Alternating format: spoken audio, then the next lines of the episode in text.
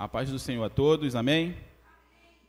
Vamos abrir a palavra do Senhor em Marcos 10, versículo 17. Marcos, capítulo 10, versículo 17.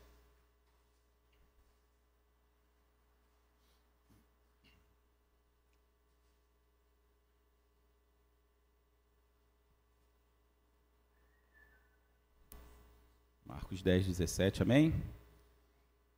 Diz assim: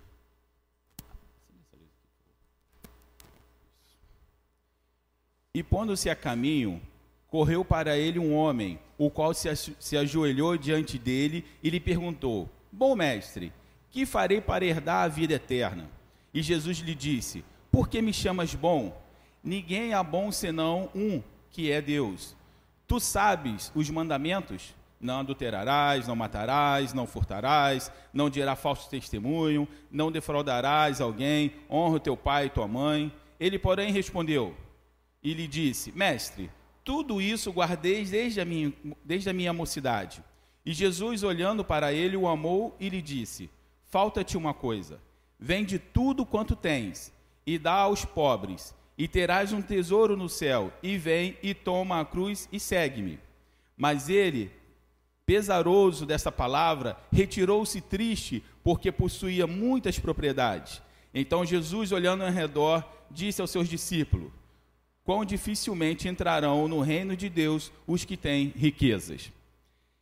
Quando a gente lê essa, essa passagem, talvez muitos de vocês já ouviram essa passagem por muitas vezes, mas Abra seu coração e deixe o Senhor falar que a palavra dele ele sempre vai ter algo diferente todas as vezes que você lê, todas as vezes que você a ouve. E nessa questão aqui, Jesus, ele estava num determinado lugar com uma multidão e de repente um jovem aparece e pergunta para ele: "O que eu posso fazer?" E Jesus, percebendo aquilo ali, começa a confrontá-lo: "Olha, tem que fazer isso, isso, isso. E tudo que Jesus falou, ele, ele já, já fazia, estava tranquilo.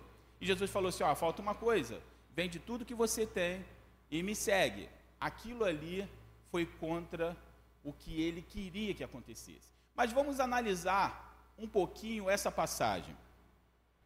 Quando a gente pensa em mudança na nossa vida, o que, que, o que, que vem à sua mente?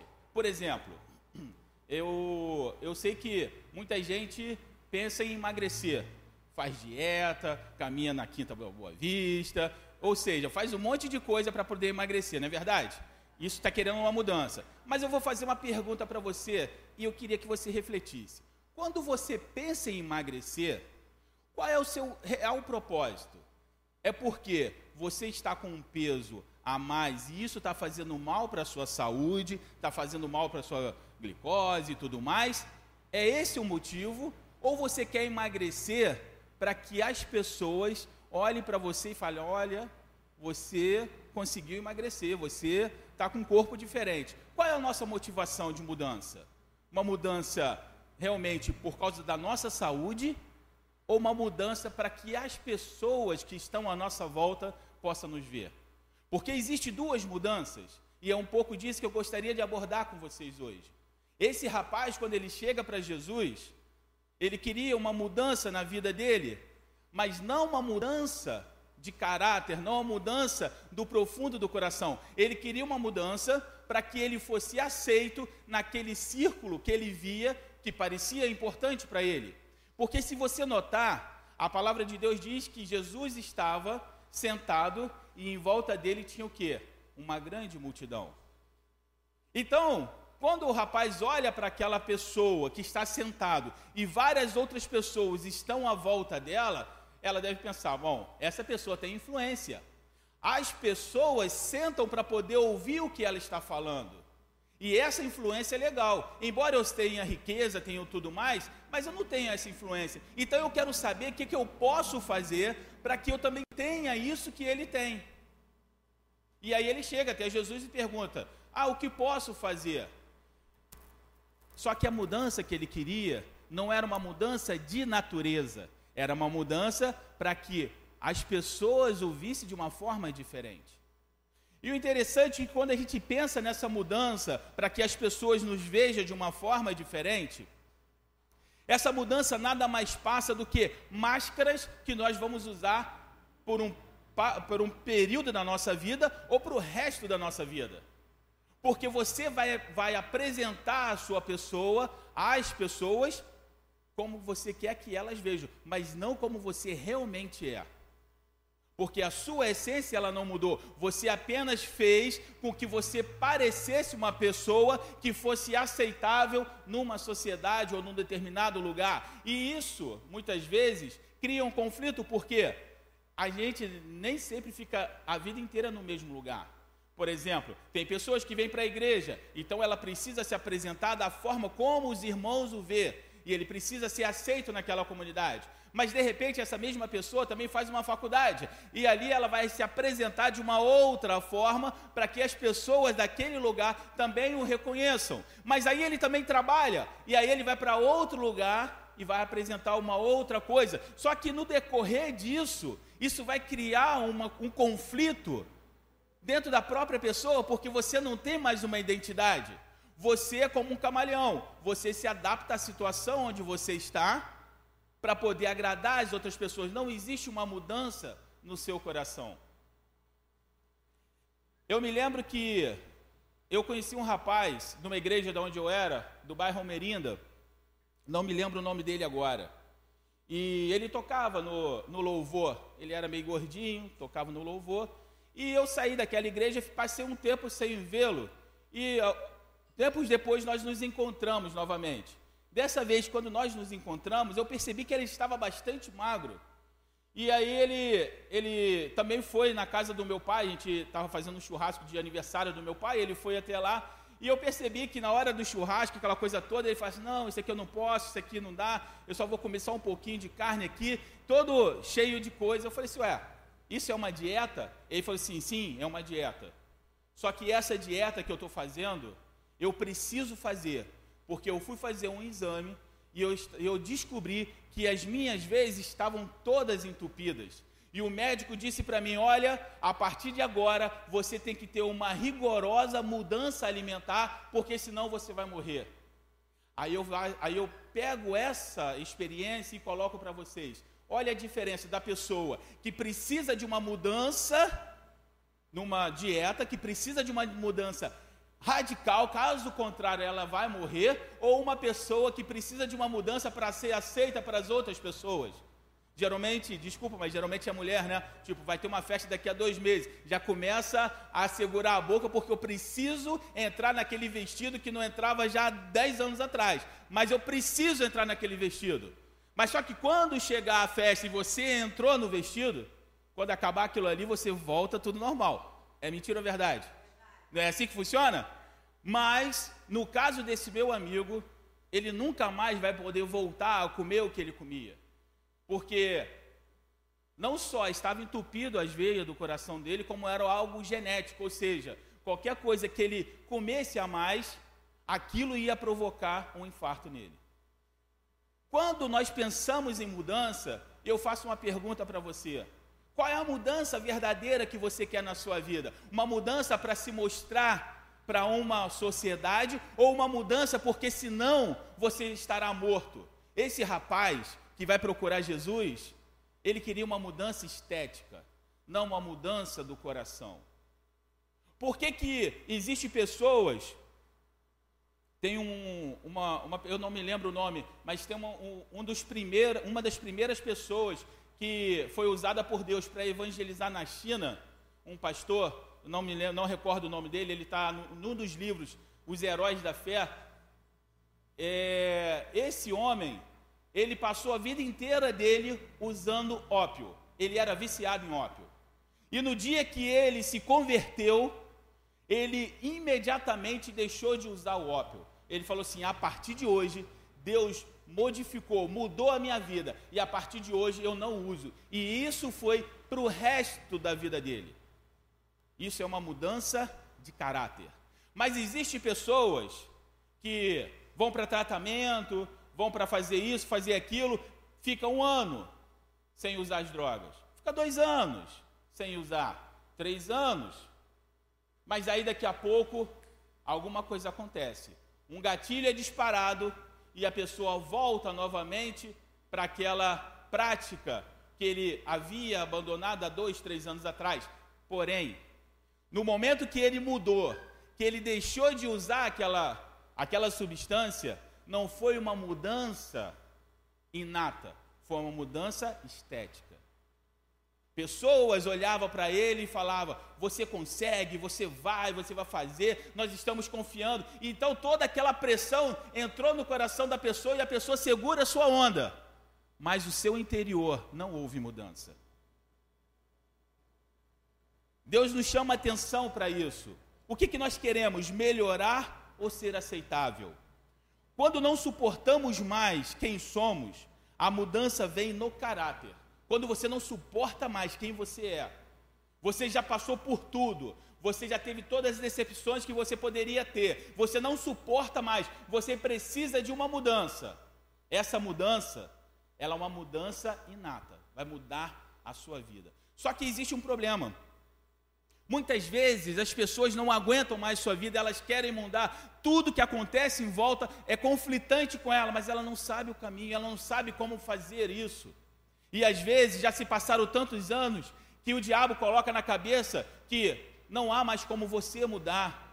Você não mudou até hoje, você vai mudar agora. Não existe essa solução para você.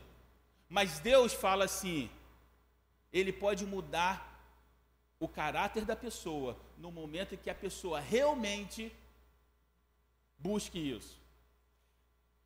Eu estava conversando com o pessoal, com o nosso pessoal aqui dos 300 de, de Gideão, que vem a segunda-feira, e uma coisa me chamou a atenção. Quando a gente estava conversando, ele falou assim, alguém me falou assim, o problema de largar as drogas ou largar a bebida é que muitas vezes nós não queremos fazer essa oração para largar, porque gostamos do que usamos.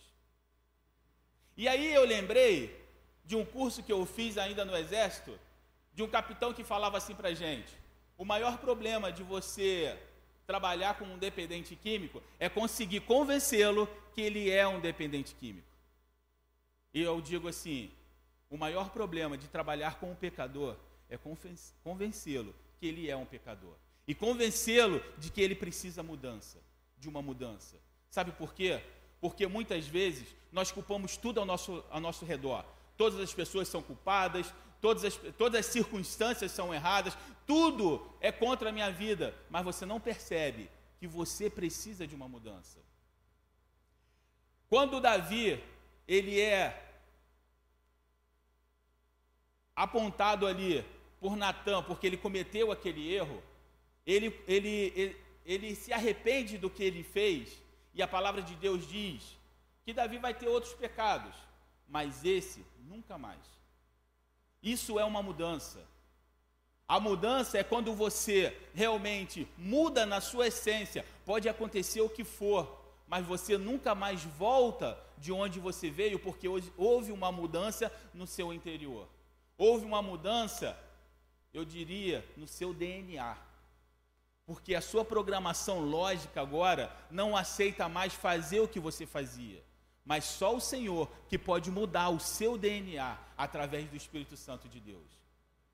Não, não ache que pessoas podem pode mudar você, ou palestrantes, ou seja lá quem for, ou psicólogos, pode auxiliar, mas mudança, irmão, mudança, ninguém pode fazer isso por você.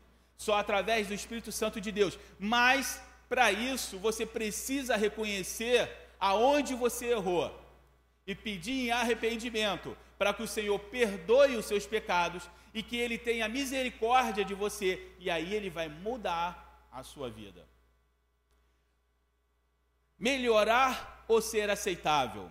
Ser aceitável é uma mudança temporária, temporária onde, onde manter quem. É, é uma mudança temporária que vai nos manter quem não somos durante um certo tempo. Meu irmão, preste atenção. Jesus escolheu 12 discípulos. Todos eles teve uma mudança. Onze deles tiveram uma mudança no seu interior, tiveram uma mudança no seu caráter. Ao longo do caminho, ninguém mudou de uma hora para outra, ao longo do caminho tiveram sua mudança.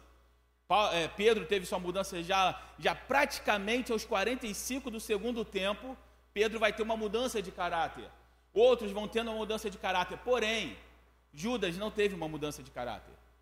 E Judas estava com Jesus quando Jesus fez todos os milagres, onde ele transformou pessoas aleijadas em pessoas sãs, é onde ele transformou pessoas cegas em pessoas com visão. Ele viu tudo isso. Mas a mudança não aconteceu no seu interior. Sabe por quê? Porque na, no caso dele, o amor ao dinheiro era mais forte do que tudo que ele estava ouvindo, ou vendo ou assistindo. A essência dele era o dinheiro. E isso não mudou. Talvez ele nunca tenha percebido que o maior problema dele era a ganância.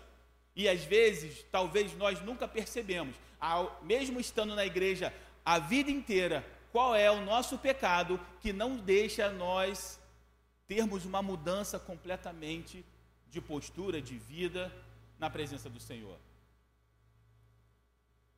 Muitas vezes nós somos arrogantes, muitas vezes nós conhecemos a palavra de Deus, conhecemos a Bíblia, e isso faz com que você seja arrogante. Eu sei tudo, tenho todas as respostas.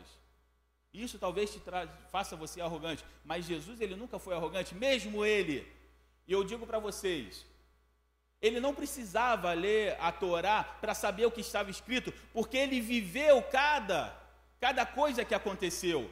Os homens precisam, precisaram escrever a Bíblia, os homens do passado precisaram escrever a Bíblia para eu e você hoje saber o que aconteceu, porque nós não estávamos, não estávamos vivos naquela época. Mas Jesus, ele não precisa ler, porque ele viveu cada momento. Mas mesmo assim, você não vê ele sendo arrogante. Tanto que ele conversa com esse rapaz e ele fala: Olha, não adulterarás, não matarás, não, não furtarás. Ele conversa com compaixão, ao ponto de falar no versículo, Jesus, é, a palavra de Deus fala assim: E Jesus, olhando para ele, o amou. Um arrogante consegue amar alguém, irmão? Além do seu próprio ego? Não consegue. E ele olha para aquele rapaz e provavelmente ele já sabia o que, o que passava no coração dele, mas mesmo assim Jesus o amou. Falta-te uma coisa: vai e vende tudo que tens e dá aos pobres, e terás um tesouro no céu.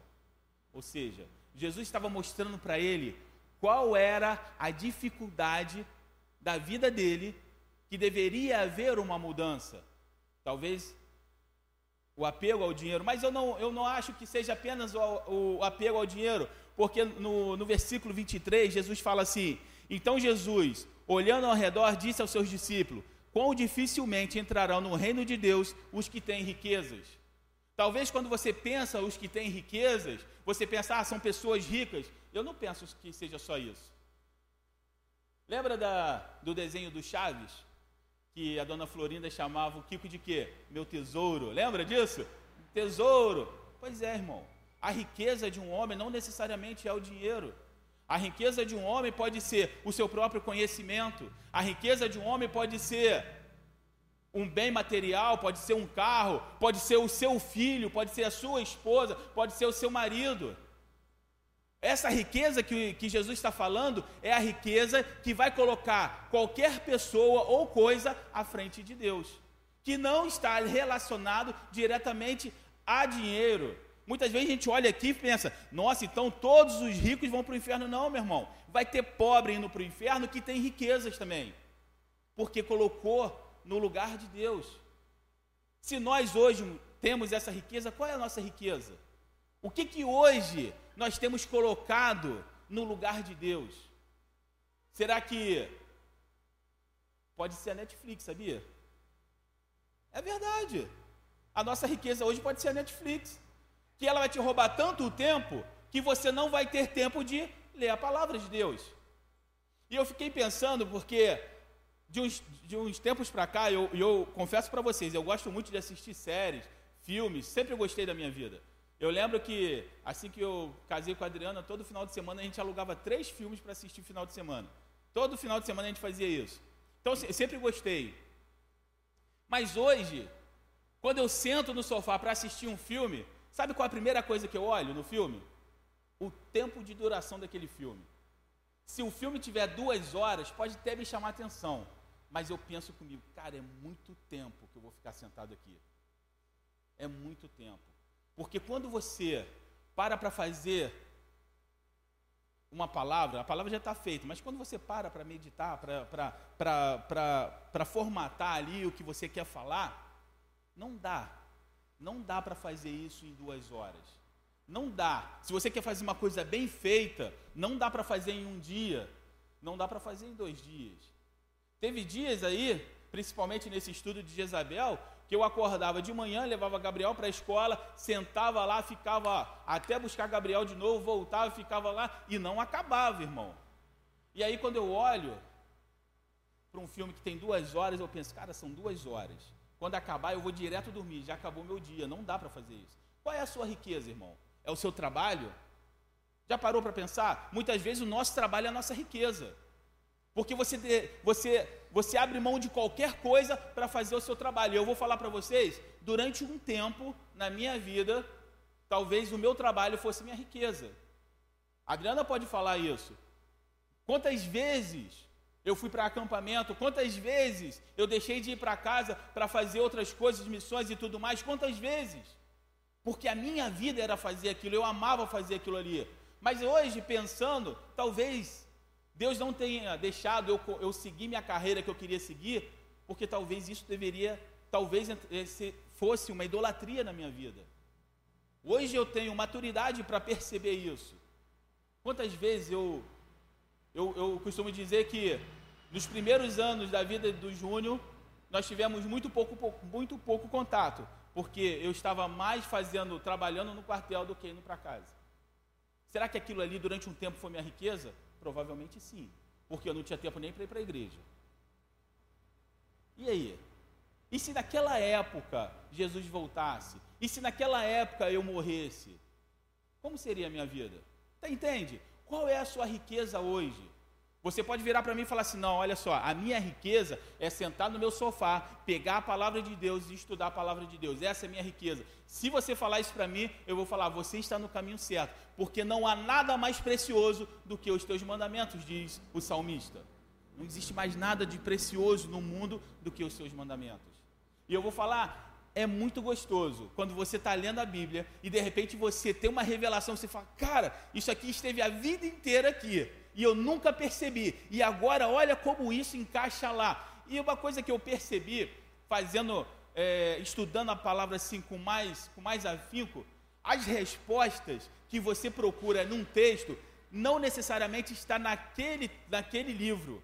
Você vai encontrar as respostas em livros que não tem nada a ver que você acha, que não tem nada a ver com o que você está lendo. Mas é por isso que você não pode ler apenas um livro e falar, ah, já só. Não, irmão.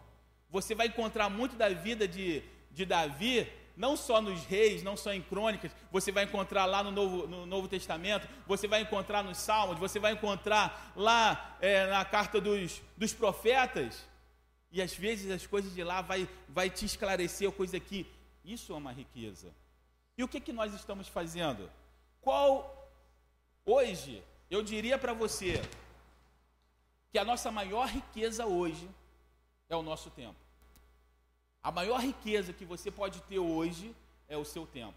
Ou seja, a maior riqueza que você pode ofertar ao Senhor é o seu tempo. Talvez você vá em outras igrejas ou em outros lugares você vai falar, e as pessoas vão falar assim: olha, venham para cá colocar aqui a, as suas ofertas e tudo mais. Isso é muito legal. Mas vou falar para você: o seu maior patrimônio não é o seu dinheiro. O seu maior patrimônio é o seu tempo. Sabe por quê? Tanto rico como pobre, tanto morador de rua como bilionário, ninguém pode com o seu dinheiro comprar 10 minutos que passou. Não pode.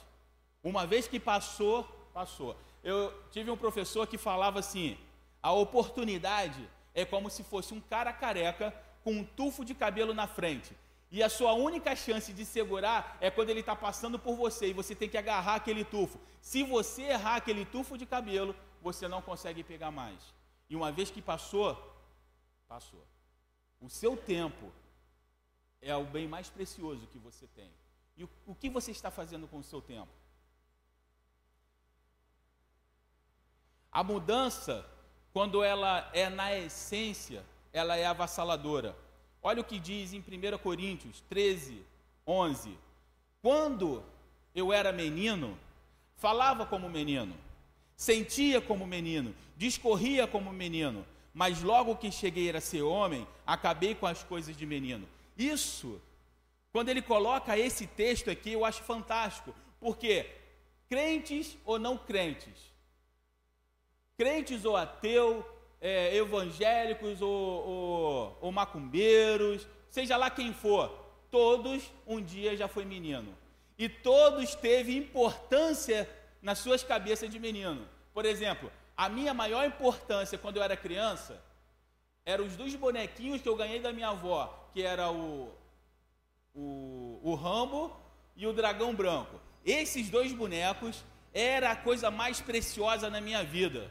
Podia acabar o mundo, mas esses dois bonecos estavam comigo. Isso era um pensamento de menino. Hoje, mesmo se eu tivesse, que eu não tenho mais, ele já não seria tão importante. Então, quando você é menino, você pensa em coisas de menino. Eu lembro que eu estava conversando com a Soraya, e a Soraya falando que ela ia na, na, na, na, na Xuxa, era Xuxa, quem mais? Na, na Lucinha.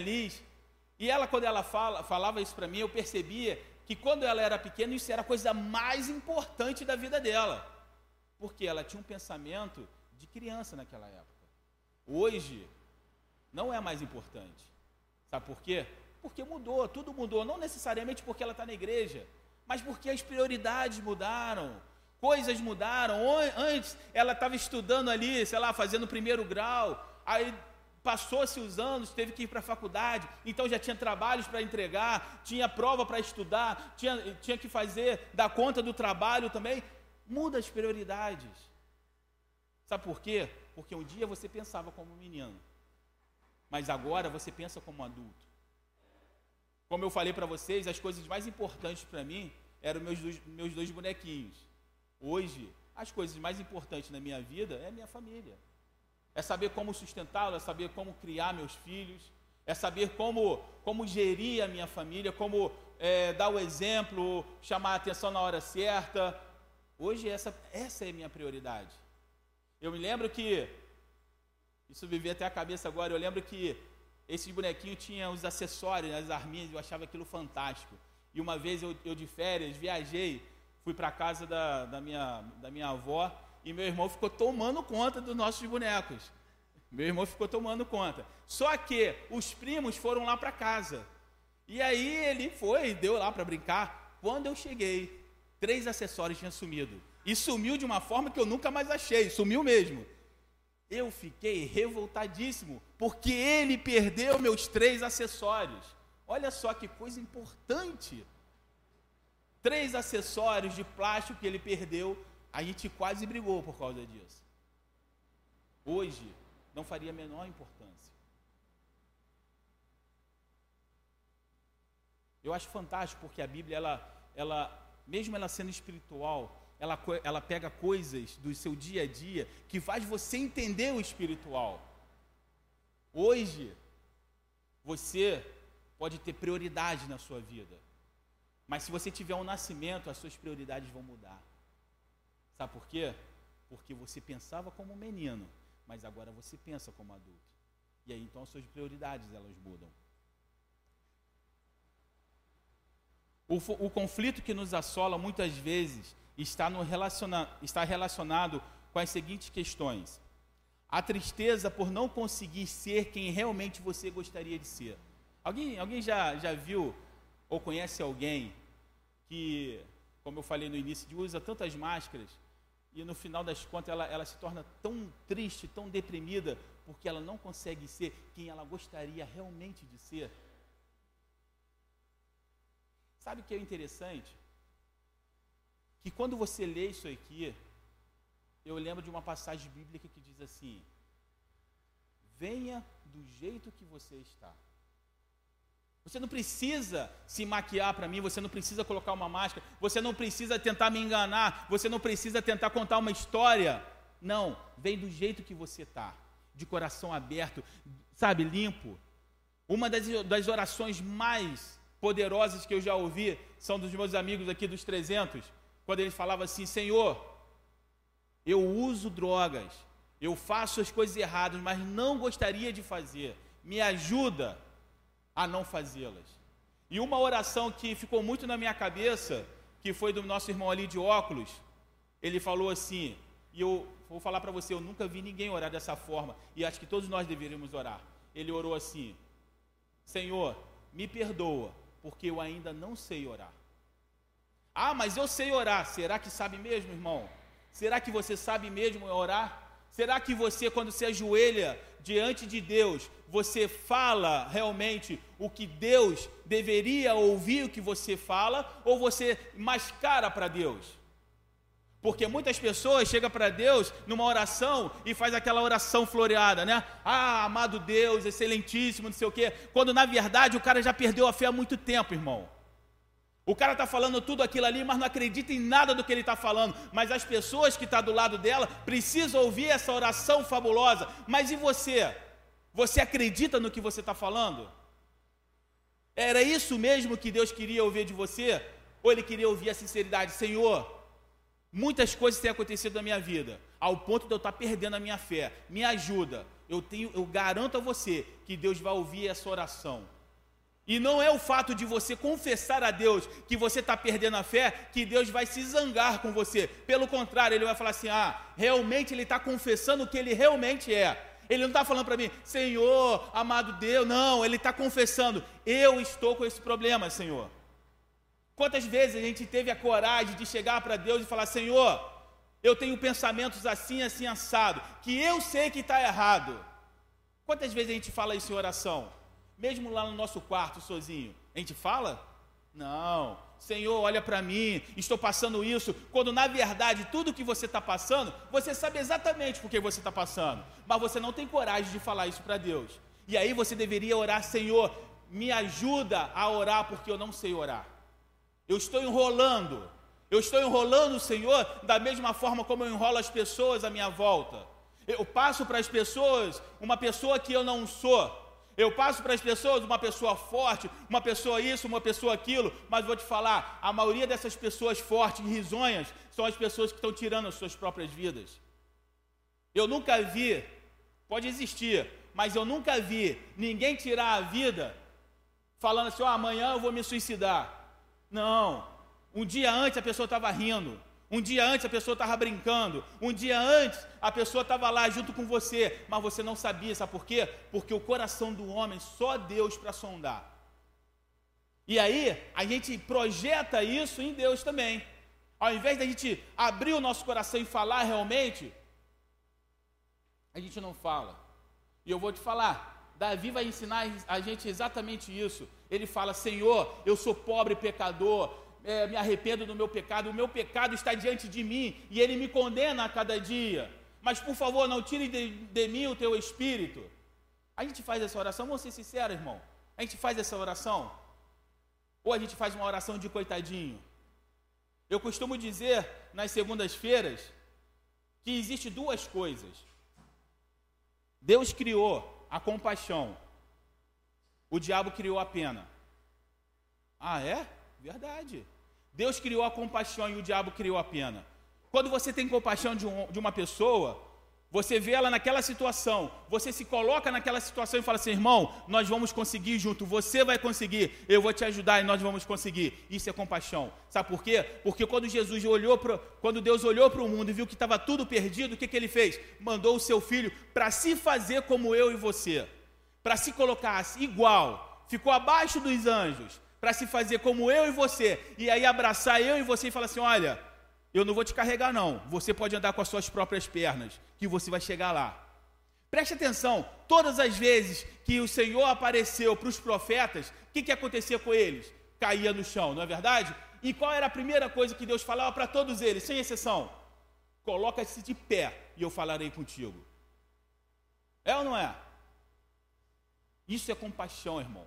Agora, a pena, pena é quando eu olho para o cidadão ali e acho que eu sou melhor do que ele e ele não tem, não tem capacidade de sair da situação que ele se encontra. Então eu vou ajudá-lo porque eu sou melhor do que ele. mas vou ajudá-lo a mantê-lo no mesmo lugar que ele está. Isso é pena. Por que, que muitos pais não corrigem os seus filhos? Porque tem pena. Tem pena de falar mais duro, tem pena de colocar de castigo, tem pena. Isso, meu irmão, só está alejando.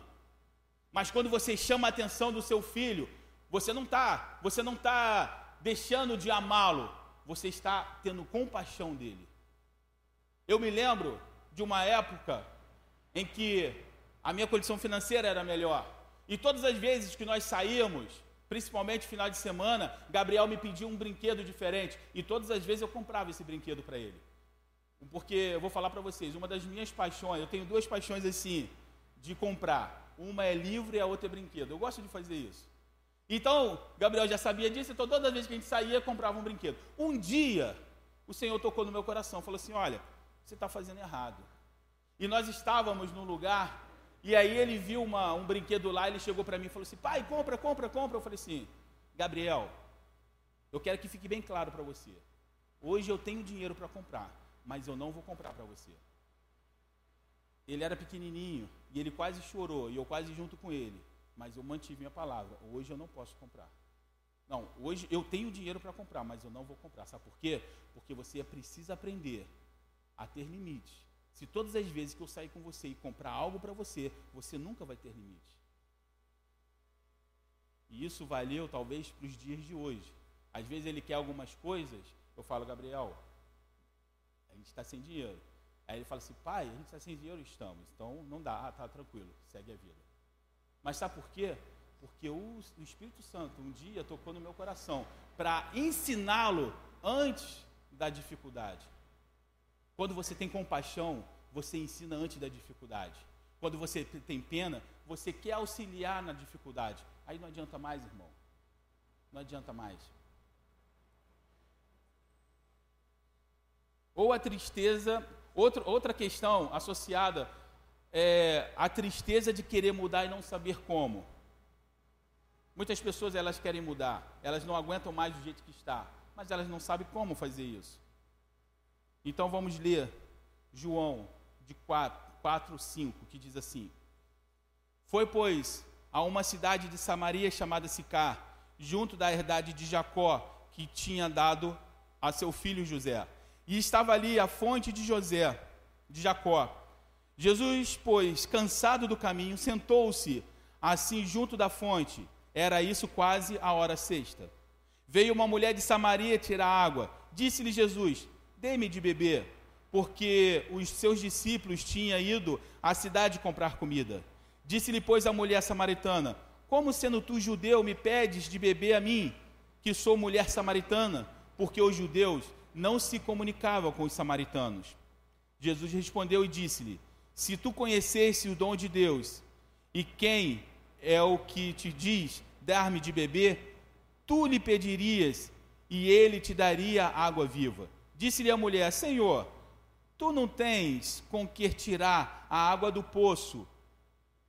Não, tu não tens com que tirar, e o poço é fundo.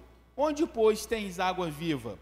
Tu és maior do que o nosso pai Jacó, que nos deu esse poço bebendo ele próprio dele, seus filhos e seu gado?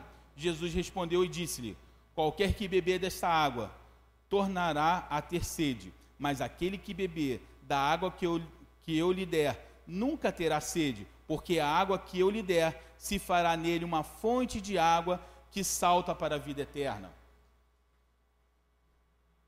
Disse-lhe a mulher: Senhor, dá-me dessa água para que não tenha sede e não venha aqui tirá-la. Disse-lhe Jesus: Vai, chama o teu marido e vem cá.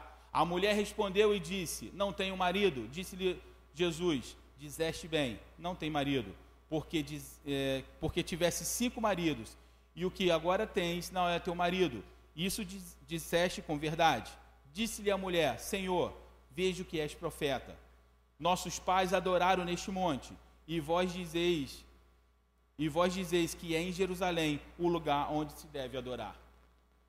Uma mulher que entra no lugar, ela está lá tirando água, e Jesus chega para ela e fala assim: Me dá um pouco d'água. E ela fala assim: Olha, eu sou samaritano e você é judeu, como pode você me pedir água? E Jesus fala: ó, Se você soubesse quem está te pedindo, Você que me pediria água, uma água viva. E quando ela percebe que Jesus não estava brincando e que ela percebe que era o próprio Espírito de Deus falando ali, ela fala assim: Eu quero, eu quero mudar agora, eu quero beber dessa água para que eu não venha mais aqui. Sabe por quê? Porque foi ensinado a vida inteira que os meus pais adoravam aqui, mas falaram que a gente tem que adorar em Jerusalém. E aí eu vou puxar uma palhinha aqui para quem está assistindo aí as aulas, às sextas-feiras, vai compreender que esse lugar, Samaria, fazia parte lá do Reino do Norte. E naquele Reino do Norte foi feito dois santuários lá para deuses estranhos, dois, é, dois bezerros de ouro. E aí Jesus está confrontando ela que ela estava em idolatria. Não apenas tinha vários maridos, mas ela também era idólatra, porque estava adorando no lugar que não era Jerusalém. E ela achava que tinha que ir para Jerusalém para adorar. E Jesus fala assim: não, você não entendeu nada. Você não tem que ir para Jerusalém adorar. Vai chegar um dia em que os adoradores o adorarão em espírito e em verdade. O que, que nós entendemos com isso?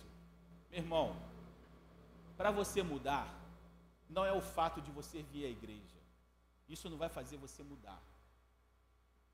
Não é o fato de você um dia eu sou católico, mas eu quero mudar porque eu não aguento mais idolatria, eu vou para a igreja, vou sentar lá e vou ouvir. Isso não vai fazer diferença nenhuma na sua vida. Só vai mudar a religião que você é. Religião não vai fazer diferença nenhuma. O que Jesus está falando aqui, olha, eu vou te dar uma água que vai fazer com que você não tenha mais sede, porque eu vou mudar a sua essência. E essa água que vai mudar a sua essência, você não vai encontrar necessariamente num banco de igreja, você não vai encontrar ouvindo uma pregação no rádio, você vai encontrar abrindo o seu coração para mim. Porque a religião, seja aqui ou acolá, ela só vai levar a pessoa a ter mais sede, mas a palavra de Deus verdadeira, que vai te confrontar, o primeiro, a, o primeiro confronto dela foi na questão do marido. Vai lá buscar seu marido. Jesus já sabia o que ela, a situação dela. A primeira coisa que ele faz é confrontar o pecado. E ela fala: Não, não tenho marido. Tá bom. Bem disseste, você não mentiu, falou verdade.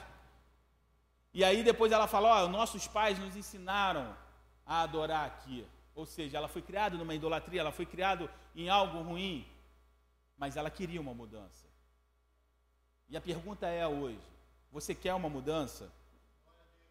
Você realmente quer beber dessa água que vai fazer com que o seu, o seu interior flua rios de água viva? Ou você quer continuar na sua mesmice? Porque não vai ser as minhas palavras que vai te mudar. Não vai ser as minhas palavras que vai fazer você refletir sobre o seu erro. Quem vai fazer isso é o Espírito Santo de Deus, que vai convencer você do pecado, da justiça e do juízo. E uma vez que você é convencido disso, você em arrependimento busca a Deus e uma vez que você busca a Deus, pela misericórdia dele, você acha graça e aí os seus pecados são perdoados. E uma vez que seus pecados são perdoados, agora você está tendo uma nova essência, porque quando você se arrepende, você sente vergonha do que você fez. E quando você sente vergonha do que você fez, você pode até ter outros erros, mas aquele erro em especial, você não volta mais tê-lo. Essa é a mudança que o Senhor quer fazer nas nossas vidas. E isso não está condicionado para a pessoa que está entrando aqui pela primeira vez ou para a pessoa que está aqui há 20 anos. A mudança é para todos nós, inclusive para mim que estou pregando para vocês. A mudança é em todos nós. Que o Senhor possa estar ministrando essa palavra em nossos corações e que possamos realmente querer uma mudança, pedir ao Senhor: Senhor, muda o meu caráter. Eu não quero mudar para que as pessoas que estão à minha volta me, é, me elogie, olha como você mudou, quando na verdade o nosso coração está completamente podre. Por isso que Jesus falava lá dos fariseus, sepulcro caiado, porque por fora está tudo bonitinho, mas dentro há, habita a morte. O que, que habita nos nossos corações hoje? A vida ou a morte? Que o Senhor possa nos abençoar. Senhor nosso Deus, que o Senhor possa estar ministrando essa palavra em nossos corações. Senhor, que o Senhor possa estar mudando, Senhor, o nosso caráter.